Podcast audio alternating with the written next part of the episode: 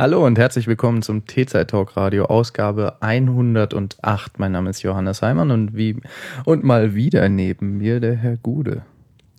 Oi, Oi, was geht ab? was geht ab?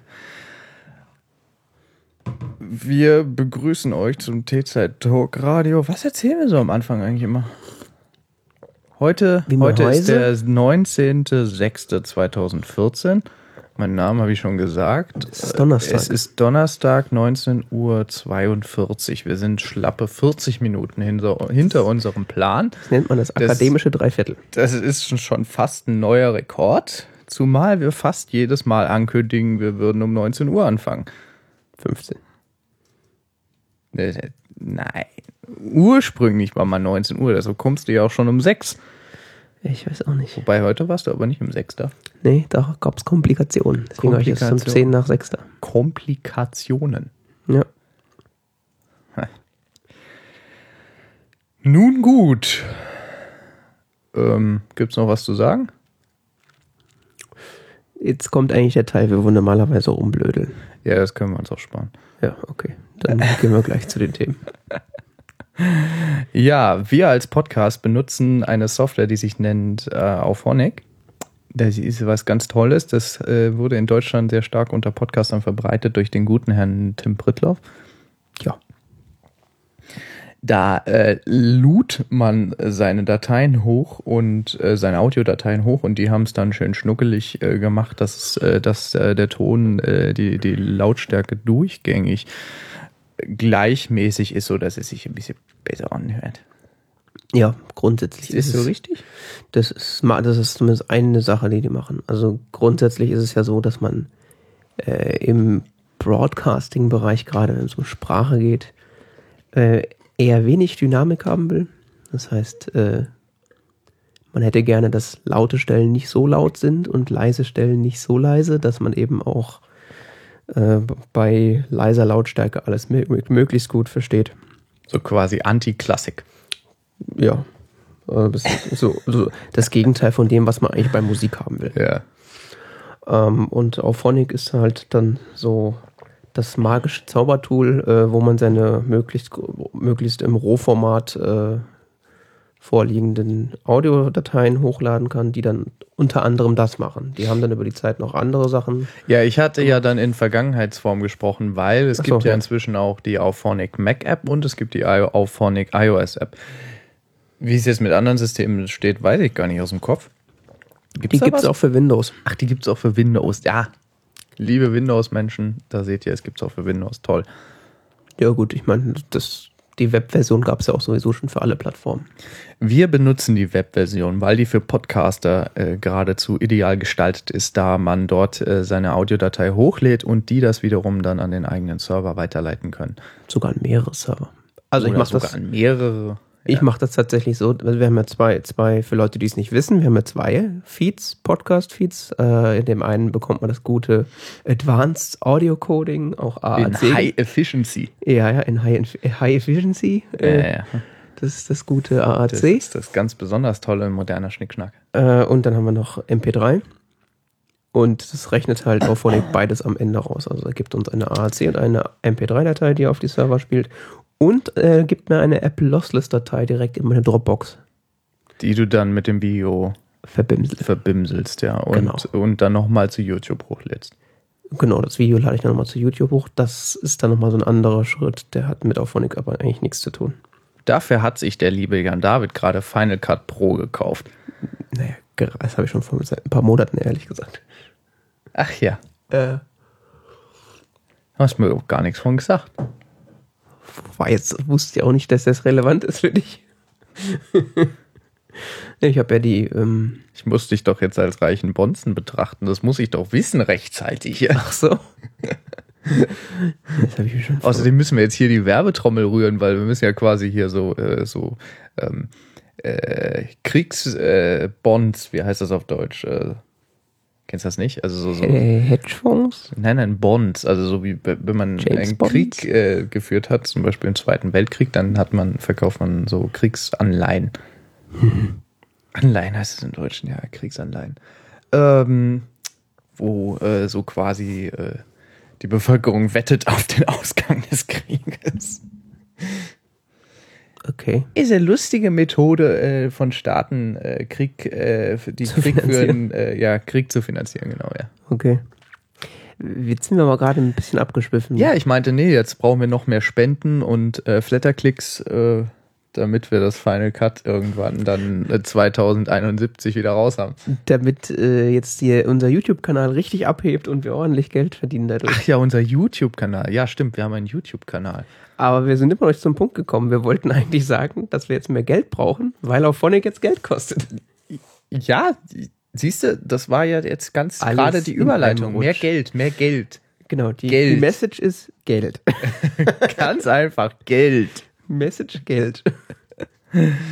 Das ist ab sofort ein kostenpflichtiger Pod- Podcast. Wenn ihr den Rest hören Genau. Wenn ihr wollt, das hört, habt ihr schon bezahlt? Nein, nein. Warum ihr, nicht?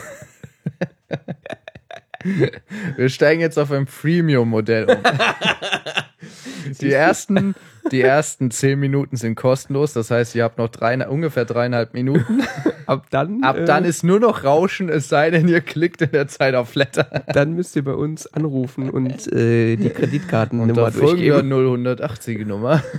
Nee, nee, die Nummer ist schon kostenlos. aber Wir müssen eure Die Kreditkarte Nummer ist kostenlos, ist ja Frechheit. Das ist ja keine Kundensupport-Hotline. die jetzt übrigens kostenlos ist. 0151. Brauche ich jetzt die Kreditkartennummer, bitte. Der Punkt ist, ja, Auphonic äh, ist jetzt kostenpflichtig beziehungsweise steigt auf ein sogenanntes Freemium-Modell um. Das heißt, äh, zwei Stunden Audiomaterial im Monat kann man äh, kostenlos ko bearbeiten lassen von Ihnen und alles, was darüber hinausgeht, möchten Sie gerne bezahlen lassen. Da gibt es dann monatliche Pläne oder wie sagt man auf Deutsch? Subscriptions, glaub, der gibt- Subskriptionen Also oder äh, Recurring heißt es äh, dann da. die, die guten alten Blog-Accounts. Ähm, Genau. Insider wissen, wovon ich rede. ähm, für eine, eine, einen bestimmten Menge an Stunden, genau. Ja. Ja, also Recurring Plans, die, äh, wo man dann irgendwie eine fixe Zahl an Stunden im Monat frei hat, die man aber nicht mit in den nächsten Monat rüber retten kann. Und die Blog-Accounts, wie es ja so schön sagt, oder auch Prepaid oder wie auch immer man das nennen möchte, wo man dann einfach eine gewisse Anzahl von Stunden bezahlt, die man aber auf mehrere Monate im Grunde verteilen kann. Ich hätte ja gern mal so, so ein. Weißt du, was geil wäre? So Blog-Account so beim Handy oder so. hm? Tja, Klickst ja mal 100 Gigabyte und dann schau mal, wenn die weg sind, klickst du wieder 100 Gigabyte. ne? das wäre tatsächlich, das wäre eigentlich sinnvoll. Aber das ist ein völlig anderes Thema. Äh, Äh, nee, das lohnt sich für die nicht. Das würde ich gar nicht Ja. sagen. Was möchtest du zu unserem Auphonic-Problem noch sagen? Ich würde es erstmal nicht als Problem bezeichnen. Wir haben uns das jetzt schön gerechnet. Naja, zuallererst war, war das ja, äh, ist das, muss man ja noch dazu sagen, ist das quasi, hat das große Wellen geschlagen in der, in der Podcaster-Welt tatsächlich. Ach ja. Äh, ja, ja, ich habe da auch einige Links in meinem Pinboard zu drin. Also zum einen gab es dann, äh, ist die Aufforderung von Auphonic, dass man doch bitte sich meldet und sagt, was man davon hält, von dem neuen Modell. Ähm, man muss natürlich dazu sagen, dass es, es kann, ähm, es war eigentlich von Anfang an klar, dass das nicht für immer kostenlos sein kann. Ja, das haben sie doch schon ganz am Anfang formuliert, dass sie irgendwann da mal Geld für verlangen wollen. Ich meine, die Rechenpower, die sie da zur Verfügung Ja. stellen und die Bandbreite und so weiter, die äh, muss Das ja auch irgendwie bezahlt Das haben sie tatsächlich nie so forciert gesagt. Sie Doch, am Anfang mit einem Podcast mit dem Herrn Prittlofe habe ich das gehört. Da habe ich aber auch was gehört, dass es auch kostenlos weitergeht. Ich weiß es nicht. Ist ja, auch egal. geht's ja auch.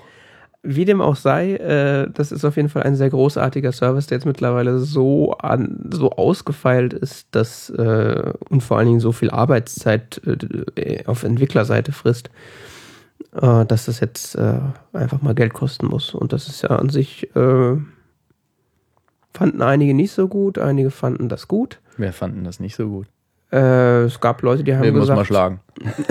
Naja, es gab Leute, die haben gesagt, das ist ganz schön teuer und äh, das Das kommt ehrlich gesagt drauf an. Also wir haben uns das jetzt mal durchgerechnet. Das kommt im Endeffekt, wenn wir zwei Folgen pro Monat äh, produzieren, auf äh, so Pi mal Daumen drei Euro raus. Ich finde das Ja. jetzt ehrlich gesagt nicht teuer. Das Problem an der ganzen Sache ist, dass das, diese ganzen Pricing-Modelle zu kompliziert sind. Und du denkst dann halt im allerersten Moment, okay, ich habe da so und so viele Stunden. Das heißt, ich brauche mindestens den XS äh, Recurring Account und äh, den hätte ich gern, dann, dann zahlst du halt 9 Euro im Monat. Aber den brauch, Ja, okay, das ist ein bisschen teuer, stimmt. Ja, okay, ein bisschen betriebswirtschaftlich rechnen sollte man schon können, ja. Ja, also was, was man halt, ähm, zwei Stunden im Monat sind kostenlos und wie wir das jetzt quasi fahren, wir haben uns jetzt so erst erstmal so einen 25 Stunden Prepaid-Account quasi gekauft. Haben wir jetzt, ja. Den habe ich gestern gekauft, Ah, gut, ja. äh, weil den brauche ich ja heute schon. Ja, ja, klar. Ähm, und das heißt, wir werden, da wir, da wir ja nur zwei wöchentlich senden, haben wir so ungefähr vier bis fünf Stunden Audio im Monat. Das heißt, zwei Stunden davon dürfen wir sogar kostenlos rendern lassen. Und äh, ja, so rechnet sich das dann eigentlich ganz gut und ist auch gar nicht so teuer. Hm, Nö. Grundsätzlich ist es natürlich alles in allem eine Erhöhung unserer Kosten im Allgemeinen. Und äh, Ja, unsere monatlichen Ausgaben steigen damit auf 11 Euro. ja, Ja, 8 Euro für Webspace. stimmt. Haben wir noch was? Nee, Ja, wir haben noch so einen Sparfonds für Audiotechnik. was? Auf uns, unser Studio in Bamberg. Das muss man auch absetzen. Ja, ja, was? Der Ja. Steuerberater kostet auch Geld. Die ganze, ja, da muss ja, rechnet sich aus den Promo-Auftritten, die wir haben.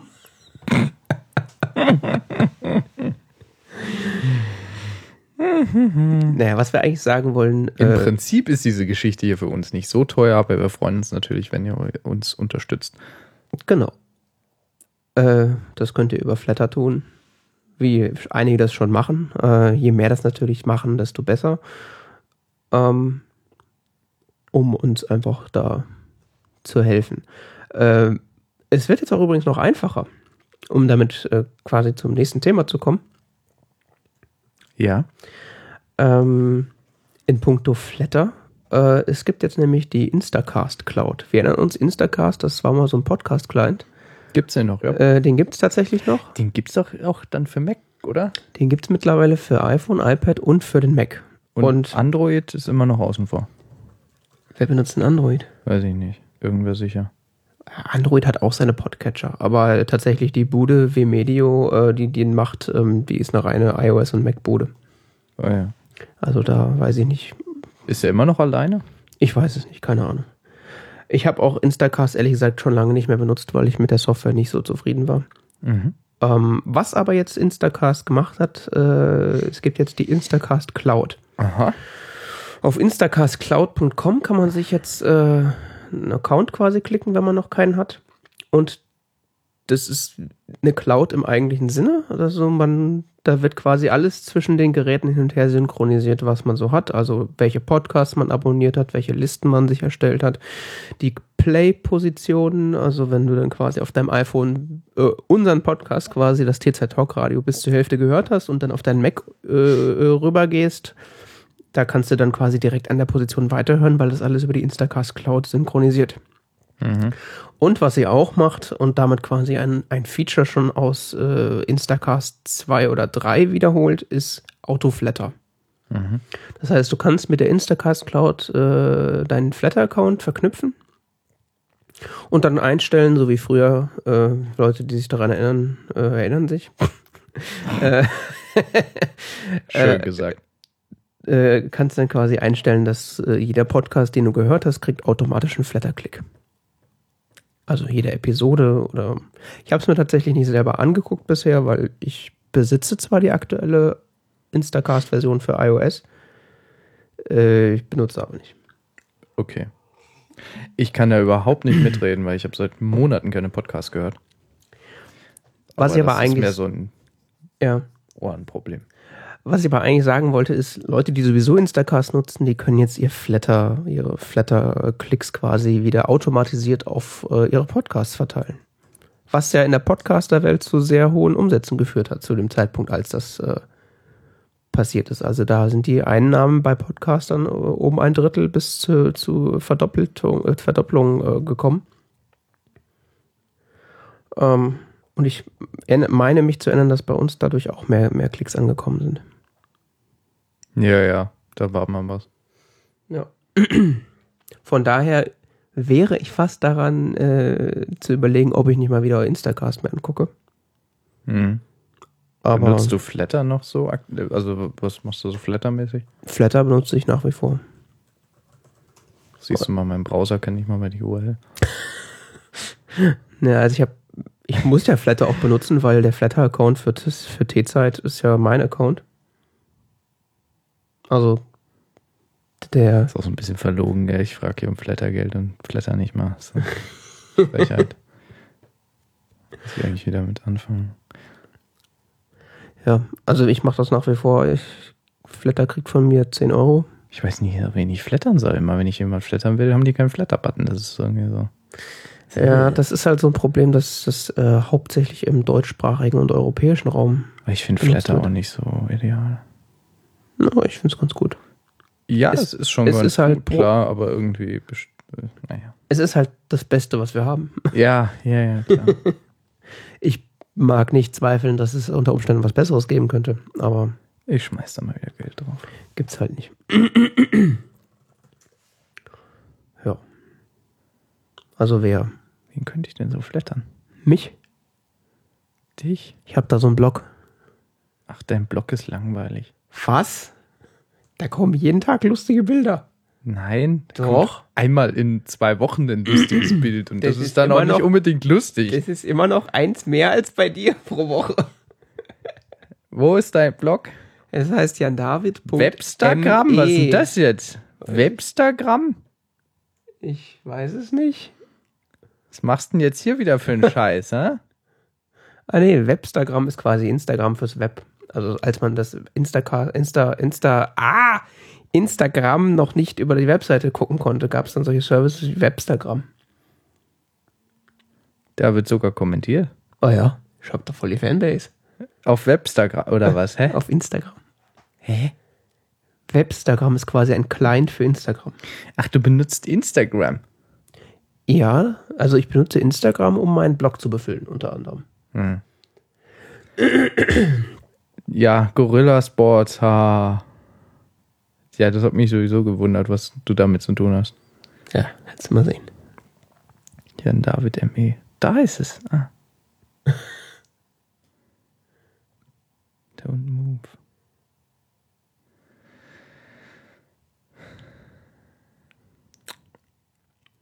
Ja, der Johannes ist nicht so für, für Humor zu haben, ich merke schon. Ach, das war Humor. Ja, klar. 6666 und? Ich darf, darf mich nicht mehr bewegen, sonst ist der Code kaputt. Der ist doch jetzt schon kaputt, oder? Ja, natürlich. Das soll ja auch ein Spaß sein, dass ich mich jetzt nicht mehr bewegen darf. Don't move. Ah! Oh je, diese verkopften Akademiker. Das Bild habe ich auch nicht verstanden. Ist da denn? auch ein Witz dahinter? Kaffeetasse, ja. Nee, das war einfach nur so. Achso. Nicht alles. Außerdem ist Shep. Das Wasser fließt ja nur nach. so ist es. so ist es. So ist es. Ja, äh, Flatter ist das Beste, was wir haben, um irgendwie Geld zu verteilen, in kleineren Mengen zumindest. Das ist schon recht. Ja. Ähm, PayPal ist auch ist noch zwielichtiger. Oh je, PayPal, ja. Apropos, wir haben auch einen PayPal-Spenden. Ja, deshalb komme ich da drauf. Mhm.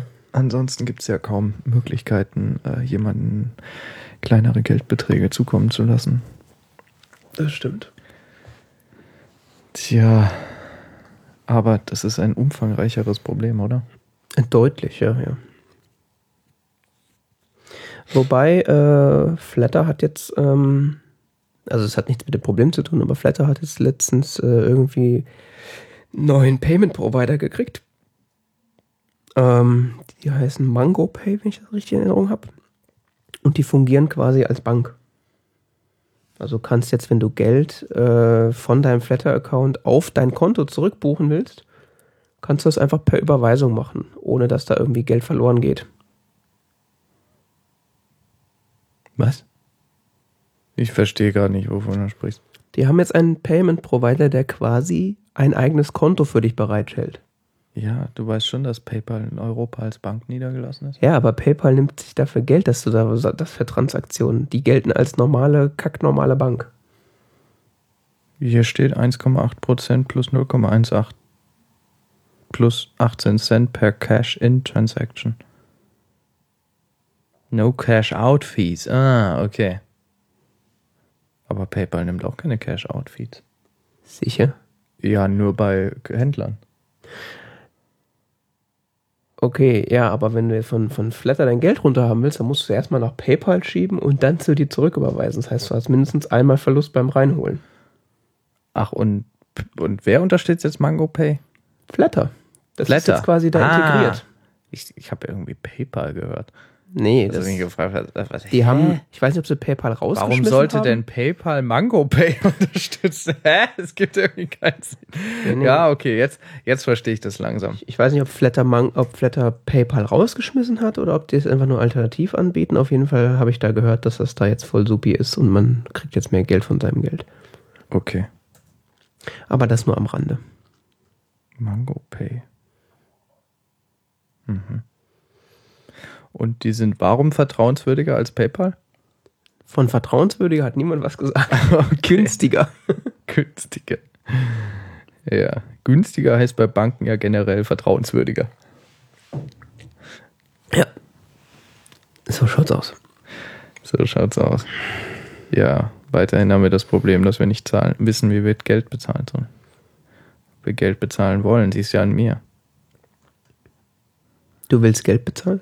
Ja, weiß nicht. Wem denn? Keine Ahnung. Leuten nicht gut finden. Ach so.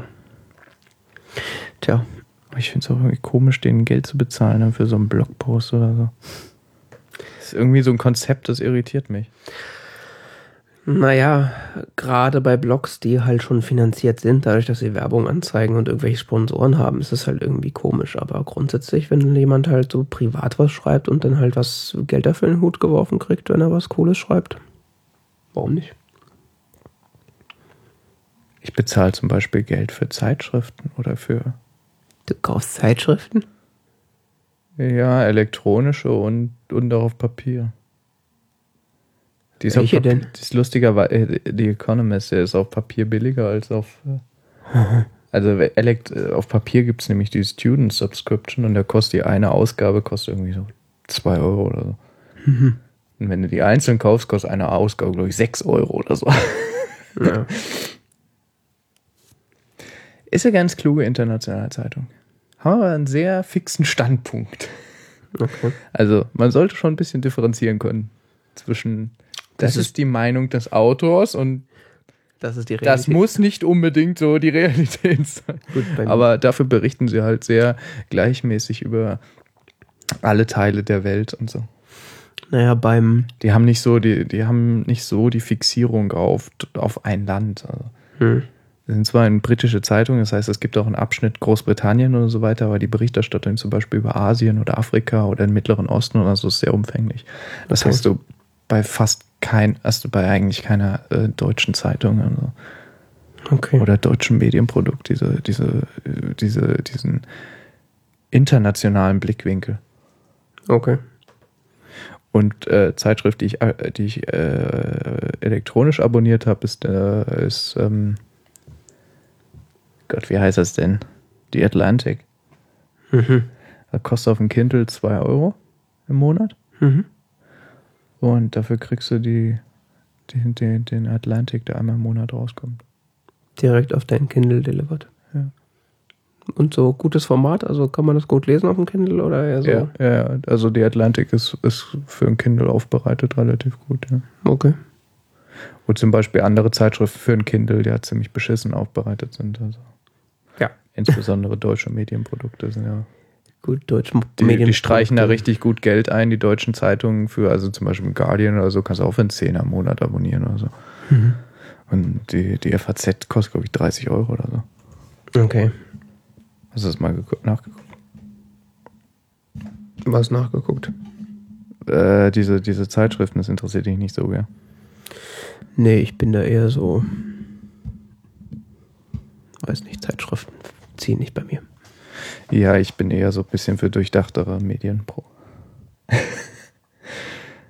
Internetnachrichten sind irgendwie meistens, ich weiß nicht, der, der Economist zum Beispiel kommt einmal die Woche raus. Das ist schon, da ist schon ein Abstand zu den aktuellen Geschehnissen, dass man irgendwie ein bisschen nachdenken konnte und das meistens durchdachter als aktuellere Nachrichten. Ähm, also, wenn du hier zum Beispiel bei Amazon am Economist guckst, der kostet 9,99. Ja, im Monat. Foreign Affairs auch gut, aber ist verdammt schweres Englisch. Ähm, und ist sehr auf Amerika konzentriert. Was gibt es noch für Zeitschriften in Deutschland? Also, was ich sagen wollte, genau, Guardian, das hat mich jetzt gerade mal interessiert. Der Guardian kommt nicht. Da, 11,99 im Monat. So, Achtung, Süddeutsche, die gibt es nämlich auch im Kindle-Shop. 29,99. Wohlgemerkt, beides Tageszeitungen. Warum sollte ich die Süddeutsche lesen? Weil es eine von zwei deutschen Ta großen äh, überregionalen Tageszeitungen ist. Ich habe mehrfach die Süddeutsche und die FAZ gelesen und kam aus dem Lachen nicht mehr raus, was die als Journalismus bezeichnen. Naja, also die Politikberichterstattung ist schon ganz gut. Ach, Politikberichterstattung in Deutschland. Es Oh. ist halt so ein bisschen. Merkel hat einen Das, sind halt, Furz das, das Problem ist halt, das Problem ist wiederum dann halt an, an Tageszeitungen, das sind Das halt halt- Tageszeitungen, gell? Es ist halt so, das muss Ja. halt jeden Tag die Zeitung voll werden, egal ob was Richtig. passiert ist oder nicht. Gell? Das ist halt so mein grundsätzliches Problem mit Tageszeitungen. Ja, wie gesagt, deshalb lese ich höchstens Wochenzeitungen. Und selbst da habe ich bei deutschen Medien oft das Gefühl, dass sie die Zeitung irgendwie vollkriegen mussten. Ja, das stimmt auch wieder. Ja. ja, gut, aber das ist generell so bei so beim Format Zeitung. Darüber muss man oder kann man halt hinwegsehen, bis es was Besseres gibt. Ähm, das wollte ich auf jeden Fall nur mal zu Preisen anmerken. Ja, also Ja. die Süddeutsche und die FAZ jeweils 30 Euro und dafür sind sie nicht mal sonderlich gut aufbereitet für den Kindle. Ich glaube auch nicht, dass irgendjemand in Deutschland tatsächlich äh, das irgendwie über Kindle oder iPad oder sonst irgendwie äh, Ja, doch, die haben schon relativ viele Bewertungen. Ja. Bewertung. Das heißt ja nicht, wie viele Leute es tatsächlich benutzen. Die Welt kompakt kostet nur 10 Euro. Nee, 12 Euro. Ja, das ist ja wie Bild Plus. Ich weiß. Furchtbar, gell? Finde ich immer geil, wenn sie einfach so Wir das haben- an der Uni anzudrehen. Die Welt, die, wir sind ja in einer Universität, ja. Wir haben die Tittenbilder hinter einer Paywall. Nun gut, so viel zu Medienprodukten. Ja.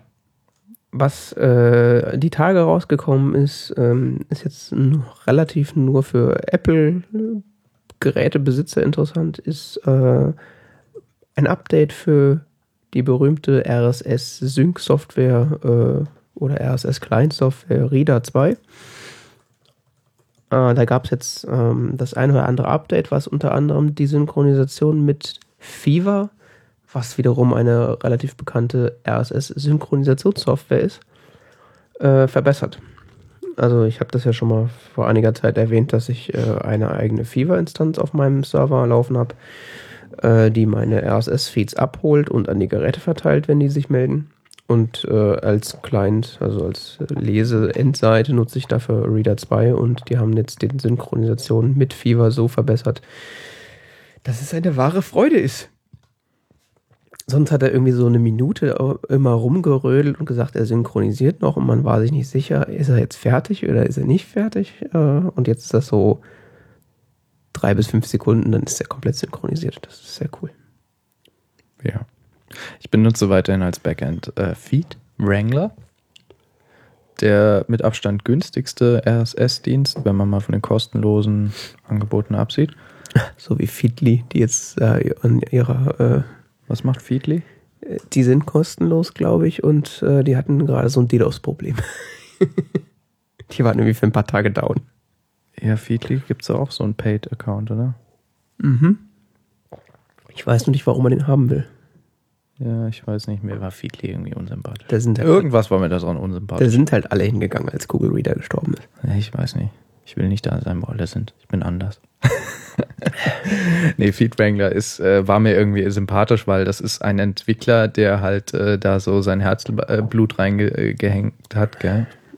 Und der hat daran wirklich gut gearbeitet und hat, äh, war halt eher daran interessiert, dass das Backend richtig, richtig gut ist, als dass ähm, äh, die Webseite hübsch aussieht. Ja. Er sagt jetzt, er arbeitet daran, die Webseite zu überarbeiten, weil die ist halt echt hässlich. Und ähm, wenn du damit mit äh, Reader oder sowas synkst, das ist so schnell, da glaubst du gar nicht. Das ist irgendwie so.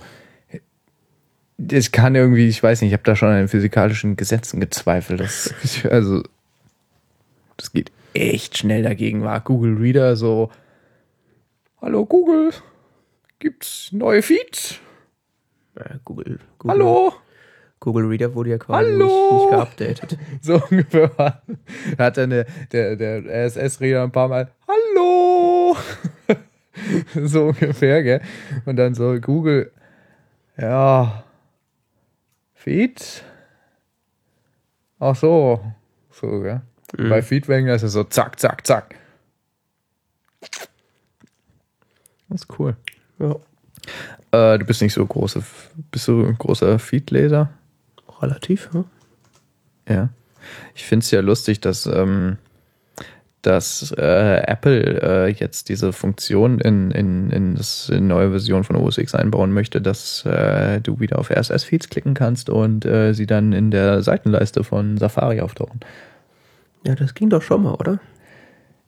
Die hatten früher ähm, RSS in Mail. Ja, aber der Safari konnte auch mal irgendwas mit RSS. Äh, ich weiß nicht, da war irgendwas, ja. Also Aber hier- keiner weiß so genau. Also hier, wo das Reader-Symbol ist, da war vorher so ein RSS-Symbol. Da konntest du hier den RSS-Feed direkt aus der Seite ziehen über diesen Button oder sowas. Irgendwas war da. ja, du konntest, der hat dir den gerendert, den RSS-Feed. Ja, oder so, ich weiß es nicht mehr. Irgendwas Irgendwas konntest du konnte auch der. irgendwie abonnieren und so. Dann anzeigen lassen irgendwo. Ja, irgendwas konnte der, ich weiß es nicht mehr. Ich habe es auf jeden Fall nicht benutzt, sonst wüsste ich es ja. Ja, auch sowas, dass du früher, ich weiß noch, als ich angefangen habe, Safari zu benutzen, war es auch irgendwie so, wenn du auf RSS-Feeds ge geklickt hast, dann kam erst so eine, so eine Renderansicht von dem RSS-Feed. Hm. Heutzutage kommt ja gar nichts mehr. Ja, weiß ich nicht. Ja, auf jeden Fall nicht mehr diese Renderansicht mit Ja, den ja. Artikeln so. Ja, ich klicke nicht mehr so oft auf Feeds. Nicht? Nö, ich Wie abonnierst du den Feed? ich hab da mein Applet, was Der direkt, hat sein Applet. was direkt das in mein Fever reinhaut. Nee, bei mir läuft das über Reader. Ja, ist viel zu kompliziert. Wieso ist das kompliziert? Du klickst auf den RSS-Feed, dann geht Reader auf und sagt hinzufügen und dann klickst du Subscribe und das war's. Ja, das kann ich auch machen, aber dann muss ich erstmal den Feed suchen. Ich sag einfach, ich sag, wenn ich auf der Webseite bin, drücke ich das Äh, Feedback-Plugin. nee, der findet wieder irgendwelche Scheiße oder so. Nö, aber bisher hat er eigentlich immer, der zeigt mir an, was er für Feeds gefunden hat. Ich habe auch so einen Button von Feedwrangler. Ich mag den nicht. Der macht so irgendwie schnucki, bumsi Kram da und ich habe keine Ahnung, was er genau tut. Und ja, ist halt die Frage, sind RSS-Feeds wieder im Kommen? Ja? Weiß ich nicht. Keine Ahnung. Ich, Die wollen ja einfach nicht verrecken. Ja? äh, warum auch? Großartige Technologie, die irgendwie kaum benutzt wird. Och, würde ich jetzt so nicht sagen. Ja, nicht so breitenwirksam. Relativ unbewusst nutzt die jeder Podcast-Hörer. Ja, schon klar, aber so breitenwirksam Blogs folgen per SS ist. Ja, das kann sein, dass es nicht viele Leute machen, aber jede Webseite hat quasi einen RSS-Feed. Mhm. Also von daher durchgesetzt hat es sich und es ist überall verfügbar. Ob das jetzt alle benutzen, kann mir ja egal sein, solange es alle anbieten. Ja, nee, es ist ja so ein Wechselspiel. Wenn es niemand benutzt, dann wird es auch irgendwann nicht mehr angeboten. Das ist das Problem. Naja, aber ich glaube nicht, dass es mal so war, dass jeder das benutzt hat. Nö. Von daher, warum soll das jetzt plötzlich weggehen? Weiß nicht. Ich hab, man hatte ja so Sorge mit dem Tod von Google Reader, dass ähm, RSS stirbt. Aber Dave Weiner lässt das einfach nicht zu. Äh, Im Gegenteil, seit dem Google Reader Ist Tod ist Entwickler ja, von RSS, oder? ja. Seit dem Google Reader Tod ist ja eher ähm, mehr passiert. Es sind ja mehrere zum einen Sync-Engines entstanden und vor allen Dingen auch neue Clients, die es ja vorher gar nicht gab. Also auf dem iPhone kannst du ja so, gibt es ja jede Woche einen neuen RSS-Reader quasi. Ja. Das ist schon ganz cool eigentlich. Kennst du dieses ähm, Feedshare? Nee. Ähm, da kannst du also, Feeds werden ja meistens in diesen OPML-Dateien beschrieben. Mhm. Auch so ein Dave Weiner-Ding. Ähm, Das heißt, man hat eine bestimmte Anzahl von Feeds und so weiter und die kann man dann in seinem Feed-Reader irgendwo exportieren in eine sogenannte OPML-Datei. Und die kannst du auf feedshare.net hochladen und kannst ja dann, ähm, können sich andere das angucken. Hier zum Beispiel Brent Simmons von InEssential. Da siehst du, welchen Feeds er so folgt. Mhm. Und kannst dir dann einzeln, kannst dir abonnieren oder so, kannst die Webseiten angucken. Also das heißt, wenn ich da so einen Account habe, dann muss ich quasi da meine die Feeds, denen ich folge, erstmal reinschmeißen, oder? Nee, du lädst ja deine OPML-Datei hoch einfach, wenn du willst. Oder du guckst dir andere an. Ach so, also Das quasi. ist so, um anderen zu zeigen, was, welchen Feeds du so folgst. Hm, Du musst da gar nichts machen. okay. Du Also, kannst ja auch einfach irgendwelche angucken. Deshalb, das finde ich auch ganz interessant. Weißt du, ich, ich, ich folge diesem Brand Simmons und deshalb äh, bin ich ja drauf gekommen, beziehungsweise anderen Leuten, die hier auftauchen. mhm.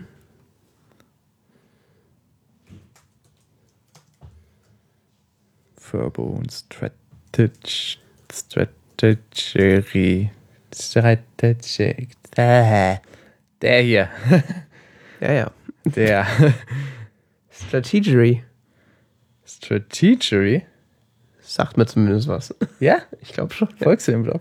Nee, aber ich habe ja schon mal in irgendeinem Podcast hat das jemand schon mal gesagt. Ja, der ist, der ist so eine Nummer in der amerikanischen Blogging-Szene. Ich glaube, der Gruber hat den, Tech-Blogger-Szene. Ja, ich glaube, der Gruber hat ihn mal erwähnt. Ja, der Gruber lesen den sowieso. Den, den lesen alle. Den lesen alle. Der, der analysiert dir regelmäßig, warum Apple erfolgreich ist. Der äh, ist so, so Business Kasper. Nee, das ist nicht. Wie scheiße. Stra. Mit dem CH. Guck. Achso. Ja, das genau. Der erklärt dir, warum welche, irgendwelches Webbusiness äh, gerade erfolgreich ist. Und zwar, er hat jetzt vor kurzem auch, jetzt vor, ja, vor kurzem auch ein, ähm, ein, ein, ein Paid-Service eingeführt. Also da gibt es jetzt noch das Premium-Modell.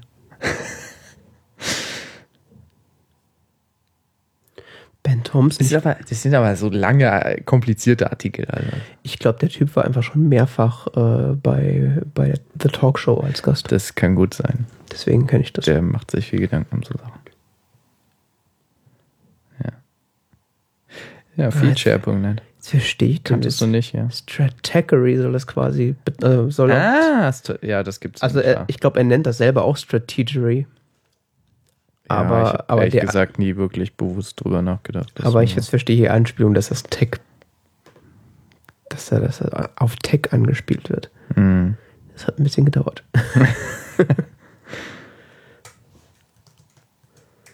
Ach, du haust es schon rein.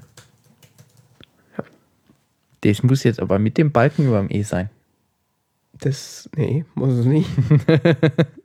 ich glaube, da äh, sagt der DNS-Server, kenne ich nicht. Guck.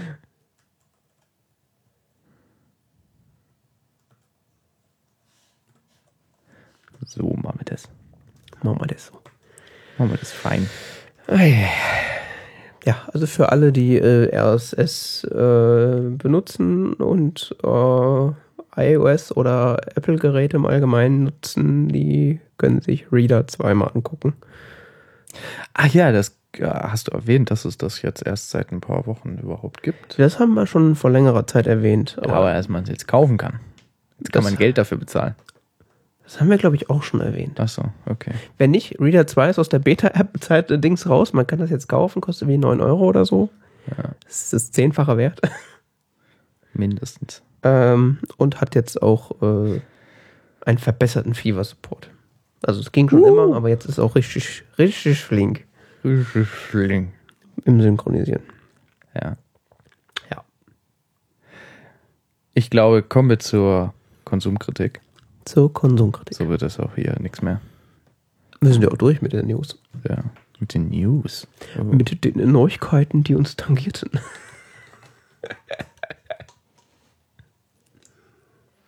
Was soll denn das jetzt? Was denn, so nennen wir das doch normalerweise. Echt? Ja, Dinge, die uns aufgefallen sind und über die wir sprechen möchten. So nennst du das. 50% dieses Podcasts nennen das so. Deal with it.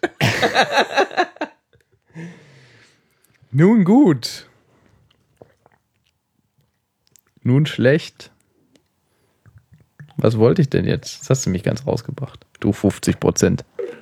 Da gibt's so eine Liste. Ich habe was vorbereitet. Was? Ja, hier, guck mal. Uh, Davon heute heute nichts. mal Podcast in Vorbereitung. Was jetzt passiert, ich habe nichts damit zu tun. ich weiß noch nichts. Ich habe schon ein paar Mal am Rande, ich weiß jetzt gar nicht, ob ich es schon mal ausführlich vorgestellt habe, äh, die Serie Halt and Catch Fire erwähnt. Ich sitze denn Hausarbeit vor oder was? Nein. Keine Sorge, ich habe nur ein paar Stichpunkte aufgeschrieben. So. Damit ich, äh, sonst vergesse ich immer wieder die Hälfte und erzähle dann so wirren Kram durcheinander und Schon klar. Deshalb habe ich mir vorher mal ein paar Sachen aufgeschrieben. Du meinst, du hast mal drüber nachgedacht? Das heißt nicht, dass ich mir die paar Sachen, dass ich mir die Sachen alle äh, runtererzählen will, sondern es war mehr so, so funktioniert mein Gedächtnis halt. Sprechen Sie. Halt and Catch Fire ist eine Serie, die auf AMC läuft. AMC kennen wir zum Beispiel von. Breaking Bad. Nicht? Ja, genau. Und Madman. Echt? Mad Men? Ja, Ja, okay. Breaking Bad. AMC's Breaking Bad. Last week on Breaking Bad. Deswegen habe ich den Kompressor angemacht. Auf jeden Fall scheint es im Moment in zu sein, eine äh, Nerdshow laufen zu lassen. Also wir denken an Silicon Valley oder Betas. In Beta, das heißt nicht, oder? In Betas? Ich weiß es nicht. das ist, genau. meinst du das von Amazon? Ja, das von Amazon, das was ich kacke fand. Das habe ich nicht mehr geguckt, so kacke fand ich das echt.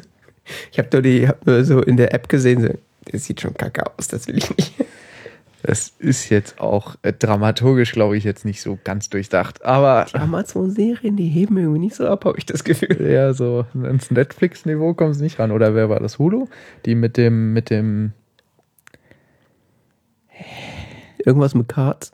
ja, House of Cards. Das House war Netflix. Das war Netflix. Und dann gab's, ähm, nee, wobei, äh, das mit dem Dicken, das gibt's auch auf Amazon. Ja, das fand ich auch kacke. Ja, das war auch langweilig, gell? Das war saulangweilig. Was passiert? Oh, ja, Witze gerissen. Oh, es ist Habt ihr die habt ihr das mit, äh? Herrn, mit, nee, wie heißt? John Goodman. John Goodman, nicht Freeman. Und Bill. Goodman. Was? Goodman, nicht Freeman. Ich dachte halt, Freeman? Nee, das ist doch der Schwarze. Gibt den dicken oder den schwarzen? ja, der Dicke und der Schwarze. Mehr amerikanische Schauspieler gibt's ja eigentlich gar nicht. Bill Murray war noch in der ersten Folge mit drin. Dachte ich auch so, ja, ja. Aber der wurde dann von der Polizei abgeführt und ist nie wieder aufgetaucht. Ja. Die erste Folge beginnt damit, dass Bill Murray verhaftet wird. Bill Murray. Ja. Ist mir gar nicht aufgefallen. Dachte ich auch so, ja, eine Serie mit Bill Murray. Vielleicht kommt er wieder. Sieht nicht so aus. Ich habe es nicht weitergeguckt als die zweite Folge oder so. Das habe ich nicht mehr hab auch ertragen. nur drei, vier oder so geguckt. Ja. All the Catch Fire. AMC. Halt and Catch Fire bezieht sich auf HCF, einen Maschinenbefehl, der vor allen Dingen in den 80er Jahren noch bekannt war, äh, der dafür sorgte, dass sich die CPU angehalten hat. Gibt es theoretisch wahrscheinlich heute noch. Bloß, dass heute keiner mehr Assembler-Code schreibt. Ach, HCF ist Kurzform Naja. für Halt and Catch Fire. Nein, das ist eigentlich nur, es ist eigentlich eine Abkürzung für Hold, keine Ahnung was, halt halt an und das mit Catchfire ist so eine Phrase, die sich, so ein Backronym, also was sich halt Leute dazu ausgedacht haben. Mhm. Das mit dem Catchfire, da ich Quatsch. Okay. Es gibt auch, ähm, wie hieß es?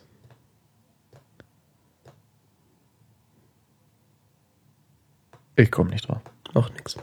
Irgendwas mit stirb sofort. Gibt es auch so eine Abkürzung. Ähm, da geht es in Halt and Catch Fire, geht es um äh, die aufstrebende. Was machst du da? Meine Hose ist so warm. Aha. Bei mir ist gerade alles warm hier. Das ist, Das MacBook schwitzt. oh Mann. Wie Ja. soll denn das im Sommer werden? Äh, es geht um die PC-Revolution der 80er Jahre. Es spielt angesiedelt an einem amerikanischen Computerunternehmen, die ein relativ traditionelles Computerprodukt verkaufen, kommt so ein Kerl und äh, trickt, trickst das Unternehmen äh, mehr oder minder da rein, ähm, jetzt den neuen revolutionären PC zu bauen, der kleiner, leichter und toller ist. Mhm.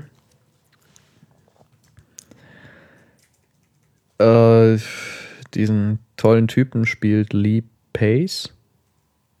Ja. Kennst du ihn? Nee. Des Weiteren spielen mit Scott McNary und Mackenzie Davis die letzte, also gerade die letztere kennt man überhaupt nicht. Lee Pace kennt man äh, so ein bisschen so Science-Fiction-Filme, sonst wie Marvel-Comic-Verfilmungen. Spielt er demnächst mit, soweit ich mich erinnere. Ähm, pff, das sind so die drei Hauptcharaktere. Das eine ist so ein Business-Kasper, dann äh, ein, ist irgendwie das Internet weg? Yep. Ja. Jetzt Oh. ist wieder da. Bist du sicher, dass der Stream noch da ist? Das sehe ich jetzt. Nope. Den hat's auch geschrotet. Ja, mach Stopp. Retry in 5 seconds. Der macht, hebt, packt sich von alleine wieder auf, hoffentlich. Okay. Nope. Still Error. Ja, das Internet ist da. Aber es wurde gerade neu verbunden. Okay, wir sind nicht mehr verbunden. Äh, was ist hier? Gibt's die Webseite noch? Wir wurden gerade aus dem Internet gekickt. Ne, kann mich immer noch nicht einloggen. Ja, hatte ich vielleicht. Es ist wieder da.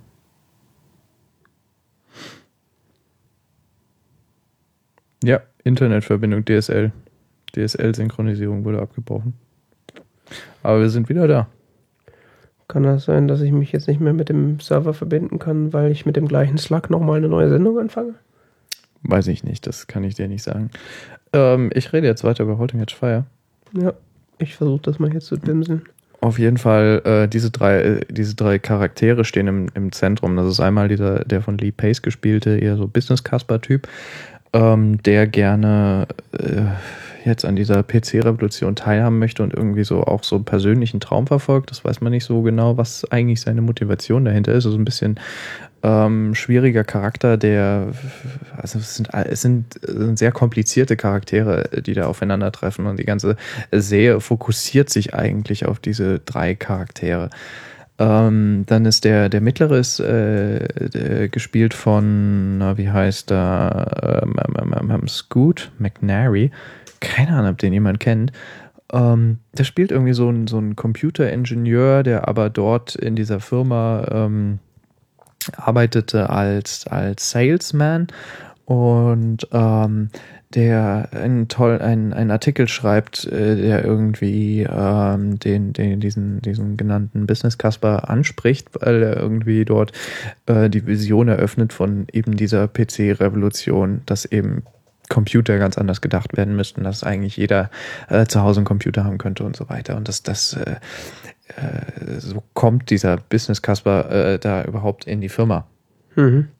Also geht gezielt in diese Firma, um, um da eben dann so ein bisschen äh, die dazu versorgen. Und er wirbt halt noch eine, äh, die dritte im Bunde. Ups. Die dritte im Bunde ist eine äh, junge Informatikerin. Mhm. Also die, die, die, die, die Mackenzie Davis gespielt wird, die ähm, auch ziemlich gut spielt, meiner Meinung nach. Ähm, die auch irgendwie so, weiß man nicht so genau, was so der Hintergründe dieser Figur sind. Die steht auch so ein bisschen im Dunkeln.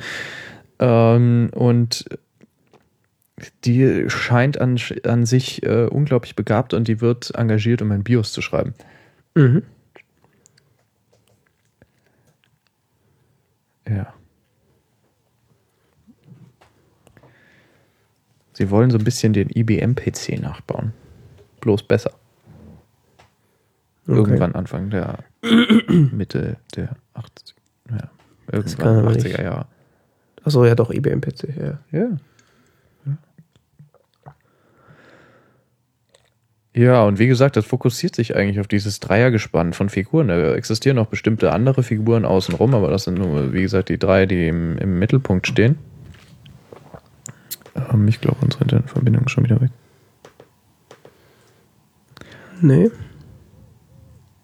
Also der Stream läuft noch. Das ist echt eigenartig, was hier gerade abgeht. Ähm, Ach ja, doch, da ist noch was. Okay, Entschuldigung.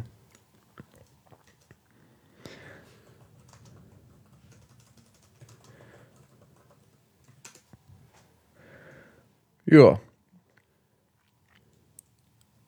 Und ähm, diese drei stehen, wie gesagt, im Zentrum. Das ist ein bisschen eigenartig, die Serie. Die Serie ist auch, ist, ist sehr durchkomponiert. Die Folgen sind sehr. Also ich weiß gar nicht, wie ich es beschreiben soll. Die erzählt, sei, also es, es schwankt so, es ist teilweise so sehr dichte Erzählung, dann geht es wieder, wenn einzelne Szenen sehr ausgiebig erzählt. Ähm, Du erfährst immer wieder so ein kleines Häppchen über die Vergangenheit der Figuren. Ja, klar, klassische Serienaufmachung. Mhm.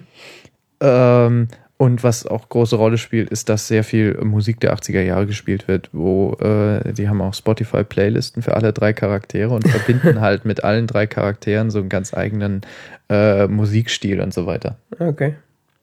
Also sie verkörpern, sie, die haben da, die arbeiten da richtig drei vollkommen unterschiedliche Charaktere aus, die halt in dieser eigenartigen Verbindung da stehen. Und das ist eigentlich ist ganz irgendwie ganz faszinierend. Also. Und die kon also du kannst die. Ich weiß nicht genau, wie sie es machen, aber plötzlich ist eine Stunde rum.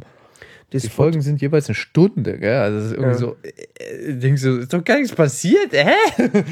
Die Spotify-Playlisten, die kannst du dann abonnieren mit und äh ja, ja, die kannst du schon abonnieren, richtig.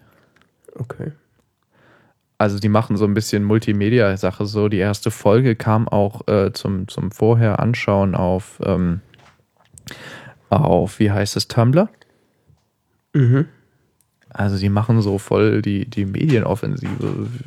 Wobei bei Breaking Bad haben sie auch viele so Videos noch so online gestellt und so Kram gemacht. Also ja. scheint auch irgendwie so die Taktik von AMC im Moment zu sein. Ich, ich bin mir jetzt nicht sicher, wo diese Serie hingeht. Das ist jetzt kein Breaking Bad oder so. Das ist jetzt nicht unendlich spannend. Mhm. Es ist irgendwie, äh, es ist so eine Charakterstudie ein bisschen, also diese drei Charaktere. Davon darf man, wenn ich sowas sage, darf man sich jetzt auch nicht abschrecken lassen. Das ist kein Art-Kino oder sowas. Also Rotwein, Schokolade, Schwarz-Weiß. Gottes Willen, nein, das ist es nicht. aber ich weiß auch nicht so genau, wo ich es einordnen soll. Es ist schon Drama, es hat keinen, es hat keinen komischen Aspekt. Mhm. Ich weiß nicht so genau. Grundsätzlich habe ich schon das Gefühl, dass die amerikanischen Pay-TV-Sender. Es ist ein bisschen so wie, ähm, so wie äh, von der, von der, von der Grundidee her, glaube ich, so wie Mad Men. Also das eben, es geht halt so vollkommen rein in diese Szene mhm. in, in, diese, in, diese, in diese Umgebung in der, der, der 80er Jahre. Das ist eine Computerfirma, die bauen da irgendwas, gell? Und äh, keiner weiß so genau, wo, wo, wo geht's hin und so weiter. Also es wird eigentlich, es ist so ein bisschen, ähm, wie sagt man auf Englisch, Period Drama. Also so, es geht halt voll in die Zeit rein und, und versucht halt aus dem Blickwinkel dieser Zeit da äh, die, diese, diese Geschichte zu erzählen. Mhm. Ja, also das hat bei Batman auch sehr gut funktioniert. Ist es dann, kommt man dann schnell rein in die Serie? Weil das war bei Mad Men so eher das, zumindest für mich das Problem, dass man da ein bisschen braucht, um da reinzukommen. Was meinst du mit reinkommen? naja, am Anfang hat mich Mad Men so mittelmäßig interessiert äh, und irgendwann warst du dann so drin, dass du nicht mehr aufhören konntest. Halt and Catch Fire sind bisher drei Folgen. Das wusste ich nicht. Ich dachte, es wären schon mehr Folgen. Nee. Es hat gerade angefangen. Ich kann es dir nicht sagen. Ja, du kannst ja zumindest sagen, ob es dich bisher irgendwie gefesselt es hat. Es fasziniert mich. Okay. Aber auch weil ich es einfach sehr gut gemacht finde, so von der Erzählweise her und so. Okay. Und es ist halt, es ist schon so ein bisschen, meiner Meinung nach so, gehört schon zu den bisschen durchdachteren Serien. Also es ist nicht so, es gibt so Serien, weißt du, da passiert jede Folge sowas, so wie, was weiß ich, ich du mal Warehouse 13 gesehen? Hm. Das Grundkonzept ist halt so, es wird jede Folge passiert im Prinzip das Gleiche. Also es wird irgendwie, es wird so ein Artefakt gefunden und äh, die, äh, daraus entwickelt sich eine problematische Situation. Das Problem wird von den Helden gelöst, am Ende sind alle glücklich. Mhm. Währenddessen wird so ein bisschen die, wird so ein bisschen die Rahmenhandlung weitergetragen. Mhm. Es ist ja so eigentlich so ein klassisches amerikanisches Serienkonzept, aber es gibt Serien, die brechen da so ein bisschen draus aus und entwickeln eher so eine große Geschichte. Ja. Und das machen die, dass die so eine Geschichte weitererzählen. Ja, also dann quasi so wie Breaking Bad oder Mad Men. Ja, genau. Vom Grundkonzept her. Mhm. Oder eigentlich wie alle neueren, großen, teuren Serien. Ja, genau. Also ist ja mittlerweile. Bloß so. eben das Setting ist eben das wie beschrieben. ne? Ja, klar. Ja, was jetzt auch wegen Social Media und so ähm, vorhin meintest, dass die erste Folge auf Tumblr äh, erschienen ist. Äh, ich glaube, die, also die meisten amerikanischen Pay-TV-Sender, äh, die ich so wahrnehme, die Ah ja, das, die machen doch so Tumblr und so mit Bildchen und so. Ja, ich glaube, die haben das mit dem Internet schon verstanden. Also so zumindest, äh, wie sie das broadcasten, ist jetzt nochmal das eine, aber so wie sie jetzt dieses als, als äh, das Bromborium, was sie da mit, mit, den, mit dem Internet erzeugen, indem sie irgendwie kurze Schnipsel auf YouTube posten oder so, die wissen da schon ganz genau, wie das läuft. Ja, wobei AMC auch so ein bisschen, äh, eigentlich auch so ein bisschen die, ähm, die Disruptoren in der Szene sind, gell? weil die kein eigenes Netz haben. So wie HBO, HBO zum Beispiel kriegst du ja nur über, über HBO halt, über die Pay-TV. AMC ist es irgendwie nochmal ein bisschen komplizierter. Wie kriegt man denn AMC? Ich dachte, das wäre auch ein Kabelnetz. Ja, ja, das ist auch, aber es ist irgendwie, ach, keine Ahnung. Bin mir nicht so sicher. Mhm. Vielleicht erzähle ich auch gerade Scheiße. AMC ist nochmal ein bisschen anders als die anderen.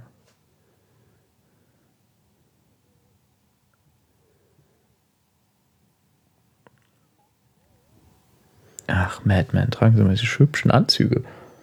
Ja, das ist allein nur, weil die alle so gut angezogen sind, wenn wir das gucken.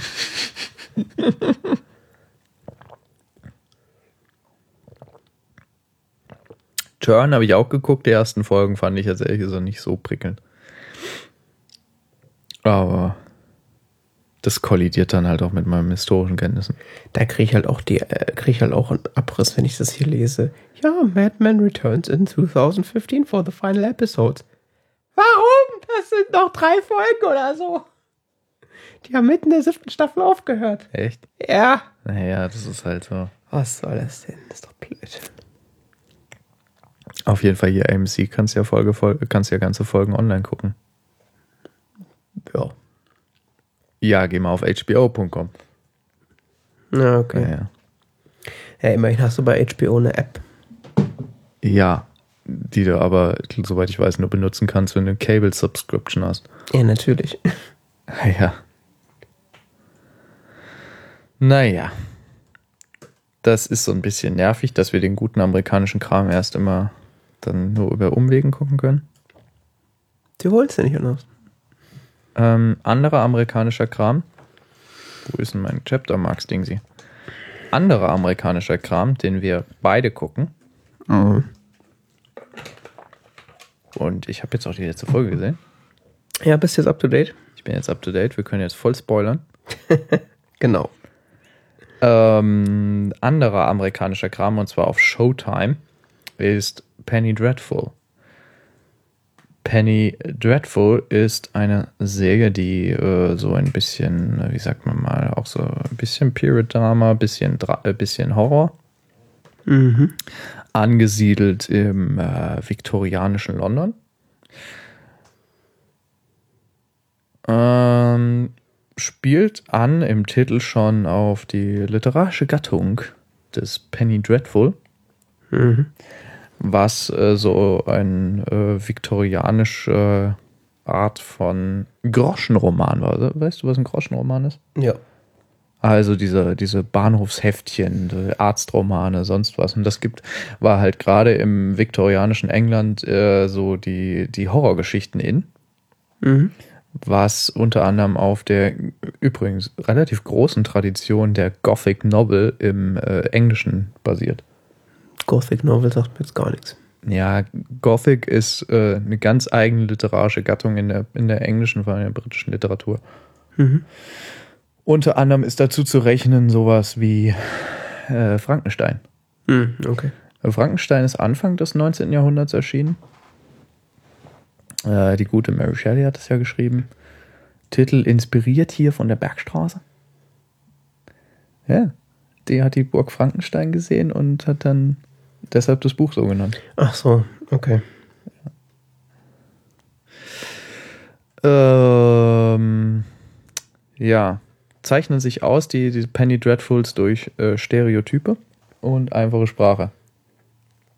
So wie normale Groschenromane halt auch. Genau. Und äh, in dem Penny Dreadfuls hat sich sowas, weil da gerade Van Helsing angezeigt wird. Ähm, Van Helsing hat ja in der neuesten Folge, das ist jetzt kein Major Spoiler, das ist nur so ein Detail, hat er ein, ein sogenanntes Penny Dreadful ja in der Hand. Ja, genau. In der aktuellen Folge gehen sie da sogar darauf ein. Genau. Und dieses Penny Dreadful, was, also diese, äh, dieses eine Heft, was er da in der Hand hat, ist sogar relativ berühmt. Welches war das? Das war das über Vampire. ja, das weiß ich, aber wie der Name davon ist. Äh, oh, das habe ich jetzt nicht aufgeschrieben, Okay. das habe ich nicht im Kopf. Irgendwas mit Vampire. Ähm, weil das hat sehr viel äh, dessen äh, der Motive gesetzt, die heute noch mit, mit, ähm, mit Vampiren verbunden werden. Also so Sachen, keine Ahnung, was weiß ich, Holzflock und so Späßchen. Mhm. Das hat sich in dieser Reihe damals etabliert. Und die Penny Dreadfuls haben, äh, und da kommen wir dann jetzt langsam zu äh, dem Inhalt der Serie, ähm, haben dann auch wiederum äh, motiviert, dass diese Gothic-Literatur am Ende des 19. Jahrhunderts wieder sich etabliert hat, beziehungsweise wiederkam. Und zwar in Form von so Romanen wie Picture of Dorian Gray oder äh, Dracula oder ähm, was war noch? Ja, Strange Case of Dr. Jekyll Mr. Hyde. Ach ja, und sowas wie Sweeney Todd kommt auch aus dem, aus dem Penny Dreadful. Kennst du Sweeney Todd?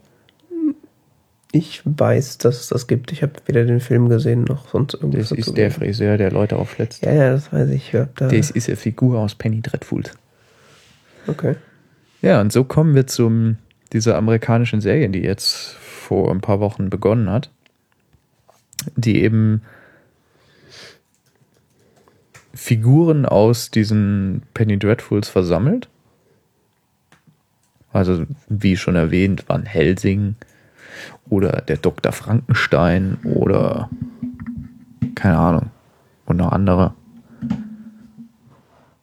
Wie ist es eigentlich mit den Hauptcharakteren, die äh, Vanessa Ives. Vanessa und äh, der Ethan und Sir Malcolm? Haben die irgendwie eine Vorlage in den in irgendeinem Penny Dreadful? Nicht, dass ich wüsste.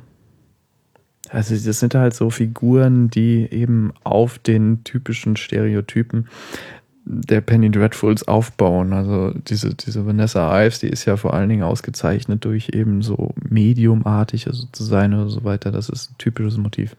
Mhm. Die hübsche Frau.